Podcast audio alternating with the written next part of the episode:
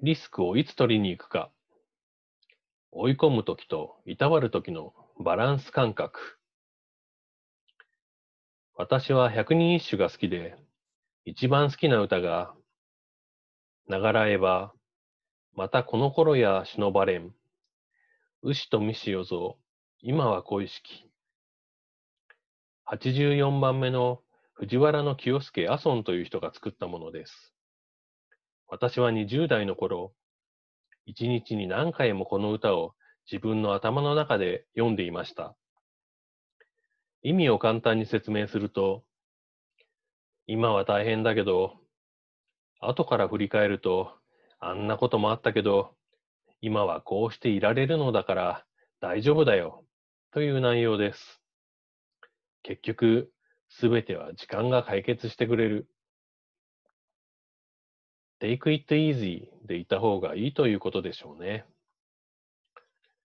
挫折すると辛いし、無理にリカバリーしようとするよりは、そういうこともあるさ、と淡々と受け入れて、時の流れに身を委ねるというのも悪くありません。私は病気の時に飲んでいた薬の副作用とかで、うつになったこともあります。うつの時に一番辛いのは、頑張れと言われること。頑張れないからうつになっているのですから。ただ、それもいつかは解決します。人によっては3ヶ月の場合もあれば、3年かもしれない。もっと時間がかかる人だっているかもしれないけど、いずれにせよ、自分が弱っている時にはあまり追い込まない方がいいです。逆に、強い時こそ徹底的に追い込んだ方がいいし、リスクを取りに行った方がいい。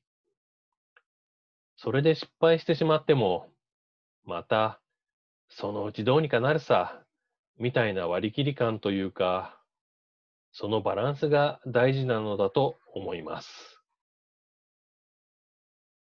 木村直則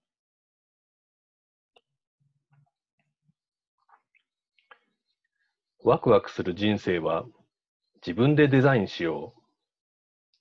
後悔しない人生を送るために社会に出る前に、社会に出てからも知っておきたい生き方のヒント集。あなたはこの先、どのように生きていきますか？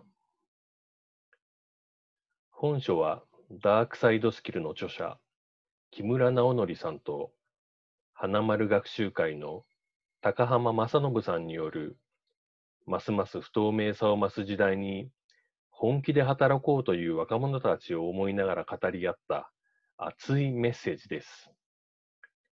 セルフデザイン20 SD20 で検索をお願いします。